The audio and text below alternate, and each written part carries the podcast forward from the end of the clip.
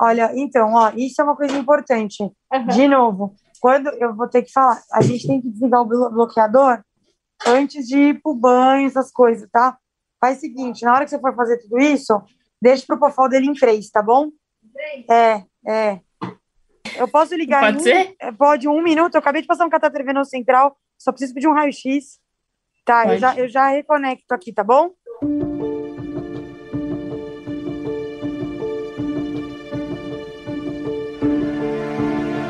Essa que você ouviu agora é a doutora Carolina Moraes Pellegrino, médica intensivista do Hospital Albert Einstein e do M. Mirim. Quando a nossa equipe ligou para ela na semana passada, ela estava já no segundo round do dia, em meio à correria de trabalho na linha de frente, nos corredores do Einstein. Pronto, cheguei aqui no conforto, dá para falar.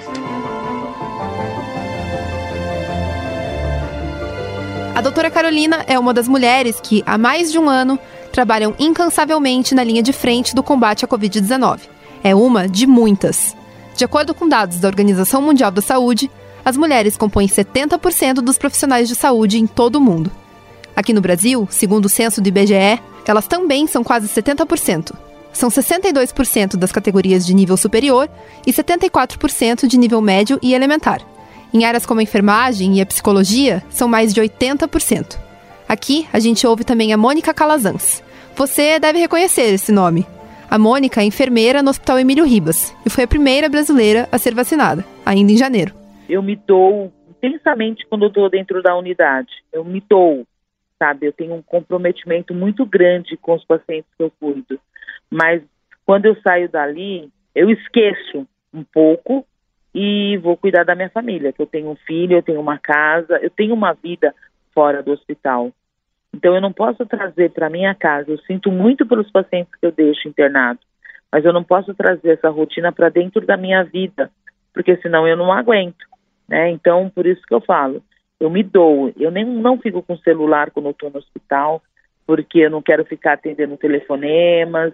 Eu me dou totalmente, mas quando eu saio é assim, é, é outra vida. Então isso me ajuda bastante a me manter com a minha saúde mental e a minha saúde mesmo é tranquila.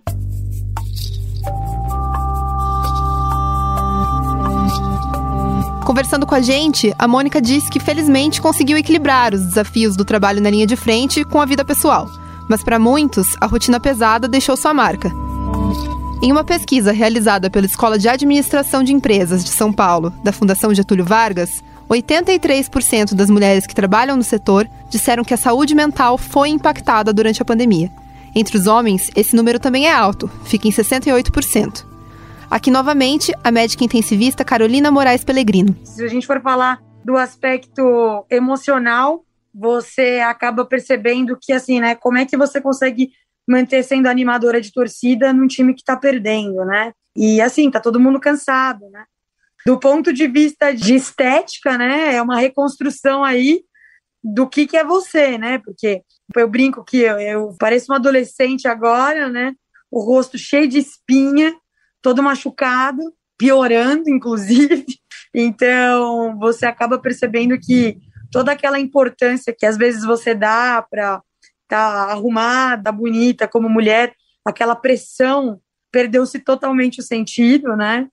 Do ponto de vista como mulher e filha, eu acho que foi o mais pesado, né? Porque eu sempre tive uma relação muito boa com a minha mãe e eu tive que me manter afastada dela. Em um ano, eu abracei minha mãe uma vez depois de fazer teste e sempre mantendo toda a distância com a minha família. Como mulher, você vê tudo isso, né?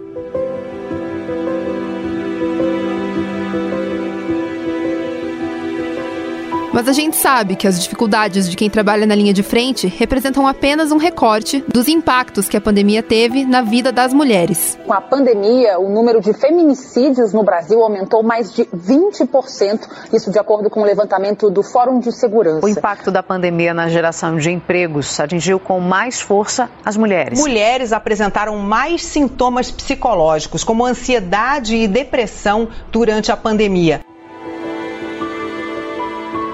Em meio a uma crise sem precedentes, as mulheres brasileiras que dependem do trabalho informal perderam seu sustento. Outras perderam renda. E mesmo aquelas que tiveram a oportunidade de seguir trabalhando em casa viram a carga de trabalho aumentar consideravelmente, com o acúmulo de responsabilidades domésticas. Uma pesquisa realizada no ano passado pela Gênero e Número, em parceria com a Sempre Viva Organização Feminista, revelou que metade das mulheres brasileiras passaram a cuidar de alguém durante a pandemia.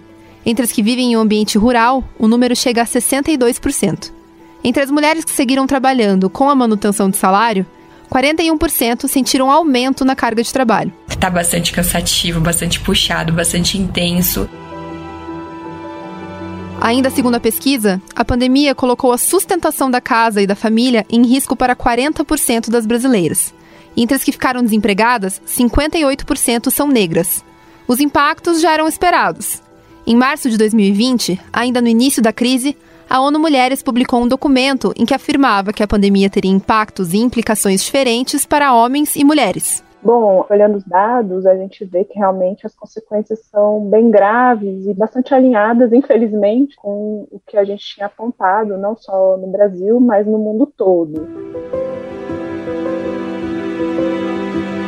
Aqui quem fala é Ana Cláudia Pereira, gerente de projetos da área de governança e participação política da ONU Mulheres. A gente já tem um acúmulo sobre o que acontece com as mulheres em contexto de epidemia, escala ainda reduzida, mas no caso da epidemia de ebola ou de zika vírus já mostravam algumas consequências, alguns desdobramentos que aí com o Covid foram aprofundadas, né? Quando existe uma crise social relacionada à saúde, essas funções de cuidado que tradicionalmente são atribuídas às mulheres, as pessoas vão argumentar, ah, mas homens também, também, mas em menor medida. A gente tem os dados, né, que a gente pode ver isso.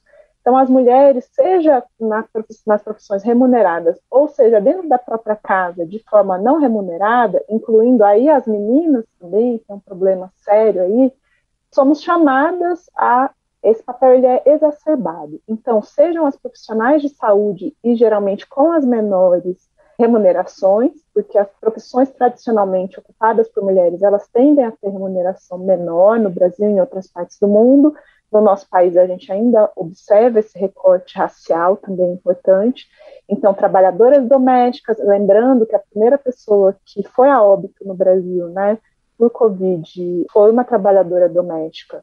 A gente está vendo aí também, com algumas escolas retornando, uma exposição grande de profissionais de educação, homens e mulheres também. Vemos aí, sobretudo, também a exposição das profissionais de saúde aí na linha de frente, e das profissionais de tem realmente essa carreira mais que a gente chama de escritório, né, que com um efeito muito grande, tendo que conciliar essa vida pessoal e o trabalho, pessoas que têm crianças pequenas em casa, pessoas idosas, pessoas com deficiência, aí considerada de forma bastante ampla, né, porque existem variações muito grandes, mas muitas pessoas têm um familiar, uma pessoa que reside na mesma residência com algum tipo de deficiência e esse trabalho que geralmente contam com alguma instituição ou um serviço e que agora tem que lidar com isso. E por outro lado, as mulheres que trabalham no setor de serviços, que é um setor que corresponde à maior parte do PIB do Brasil, a uma força de trabalho que é sobretudo de mulheres, né? E se encontra numa retração muito grande. Então, a saída dessas mulheres do mercado de trabalho é algo que nos preocupa bastante, e porque geralmente essas tendências têm o período da crise e tem o período pós-crise, porque não é automaticamente que os patamares anteriores são restabelecidos, e os patamares anteriores também, eles já, já eram marcados pelas desigualdades. Tem um ponto muito importante que você levantou, Ana, que é que quando a gente fala das mulheres brasileiras, a gente não fala de um grupo homogêneo, né? A gente fala de um grupo que tem diferenças de raça, diferenças de classe. Como é que a gente pode ver essas diferenças nos impactos da pandemia com a desigualdade que a gente tem aqui no Brasil? Tem vários recortes que a gente pode pensar, mas um dos casos é a renda. A gente sabe que o movimento que os dados vêm mostrando é um aprofundamento das desigualdades é claro que com uma pandemia como a que a gente está experimentando hoje, é, eu acredito que a sociedade toda pede, né? Mas a gente vai olhar que tem uma camada da população que tem aumentado, inclusive, seus rendimentos, mas a maioria da população diminuindo seus rendimentos. Nós temos 4,1 milhões de domicílios que sobreviveram, pelo menos no mês de setembro, estavam sobrevivendo exclusivamente do auxílio emergencial. Muitos desses domicílios são chefiados por mulheres. Nós temos aí, por exemplo, mulheres negras, que a maior parte da população que é SUS-dependente, né, ou seja, que usa exclusivamente o Sistema Único de Saúde, são pessoas negras, né? Então, a gente vê que a população negra depende, o SUS está tendo um papel tão relevante no contexto da pandemia, mas que são pessoas muitas vezes com dificuldade a acesso a serviços mais complexos, a ações de prevenção em saúde também, e que tendem a apresentarem maiores taxas de comorbidades. No início da pandemia, existia uma compilação do governo brasileiro de dados desagregados por raça que mostravam uma maior mortalidade para a população negra. Hoje, esses dados eles não são mais compilados ou divulgados, mas de toda forma não existe mais acesso a esse dado. A gente vê as comunidades quilombolas que têm ativamente demandado é, ações específicas para os seus territórios de proteção. A gente tem as mulheres indígenas reportando aí uma preocupação grande com o aumento de violência também contra elas no contexto da pandemia, as dificuldades no acesso à saúde da população indígena, seja a população indígena em contexto urbano, mas, sobretudo, os povos indígenas de floresta, em algumas situações de maior isolamento. Então, nós temos esses recortes todos que são bastante importantes, e tem, por exemplo, o caso das trabalhadoras domésticas, eu acho que ele evidencia muito como essa dinâmica da desigualdade opera, como são essas diferentes dimensões. Porque quando os dados que a gente tem, os dados oficiais, são de que a maior parte das trabalhadoras domésticas no Brasil, elas não têm carteira assinada. Não tendo carteira assinada, muitas delas deixaram de trabalhar e não tiveram sequer acesso a alguns benefícios, né, alguns direitos relacionados a emprego e trabalho. Elas acabaram ficando bastante desprotegidas, sem acesso, por exemplo, também ao seguro-desemprego, né? Isso é bastante marcante e, e, mostra como as dinâmicas são diferentes. Para outros grupos de mulheres, os efeitos também foram graves, mas para alguns grupos de mulheres, elas podem ser até letais. Elas podem colocar essas mulheres numa situação de insegurança alimentar, riscos de saúde e de extrema pobreza. A Ana Cláudia levanta aqui uma outra questão importante, a da violência. Em um contexto de pandemia, a ideia de ficar em casa pode parecer sinônimo de segurança. Mas para muitas mulheres, o confinamento vem junto de muito medo e dor. Não perde tempo. Tranca tudo. A janela, vê se chegaram mesmo. A polícia chegou. Chegou. Ele não levou a chave. Você tá sozinha. Carla, Carla, você tá sozinha. Tá, acabou. Acabou. Gente, o que, que tá acontecendo? Esse é um trecho de uma campanha feita pelo Instituto Maria da Penha.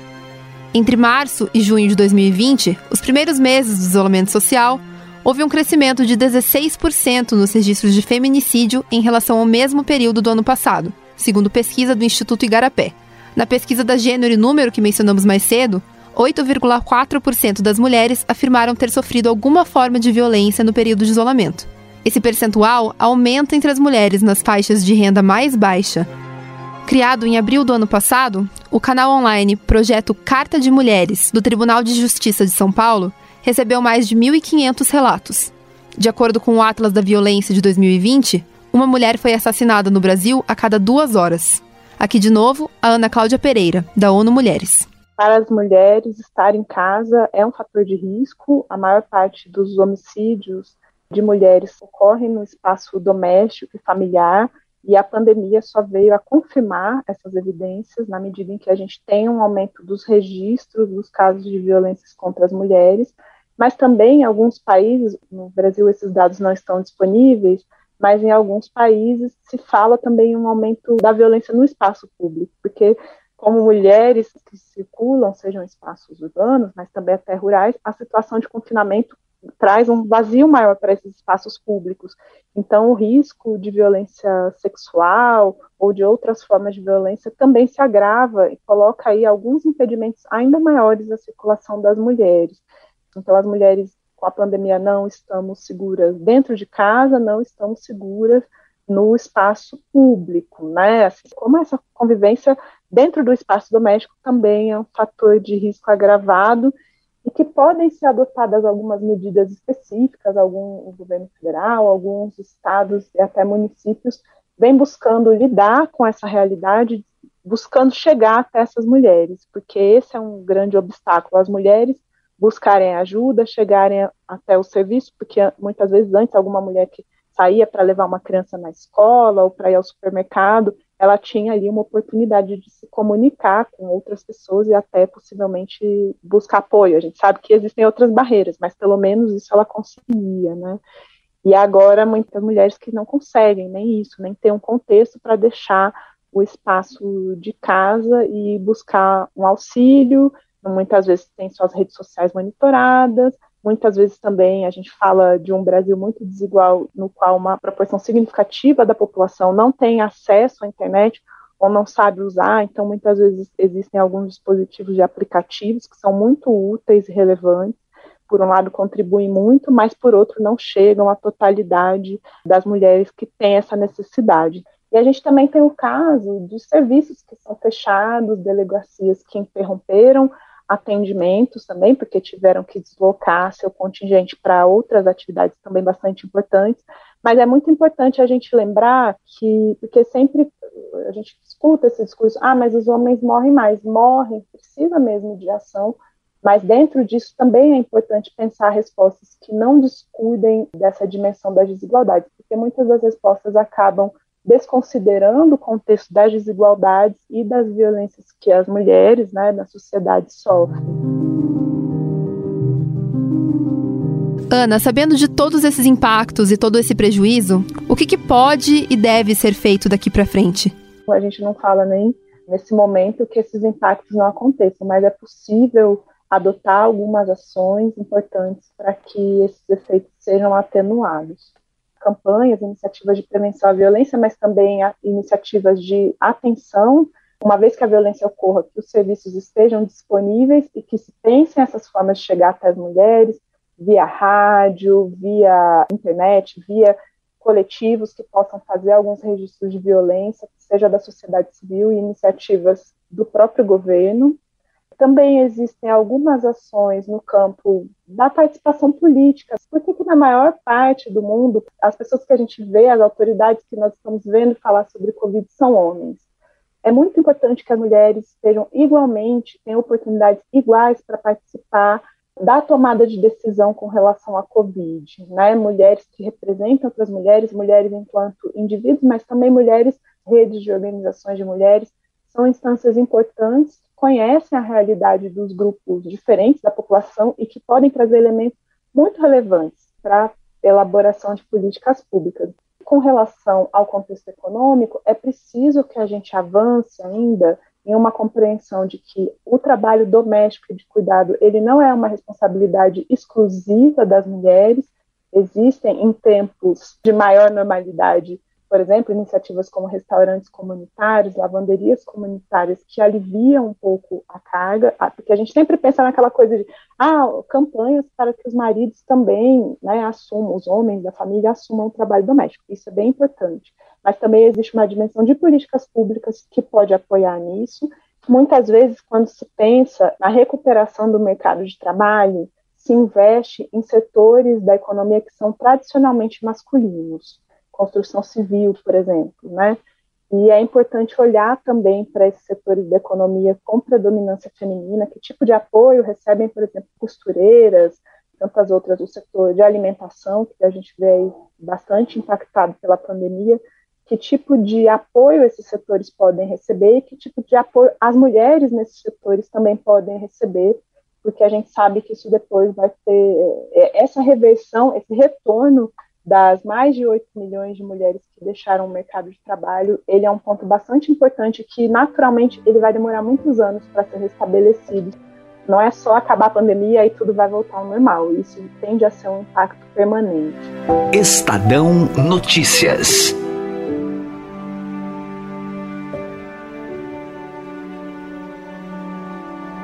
O Estadão Notícias dessa segunda-feira vai ficando por aqui contou com apresentação e produção minha, Bárbara Rubira, produção de Gustavo Lopes e Ana Paula Niederauer e montagem de Moacir Biasi.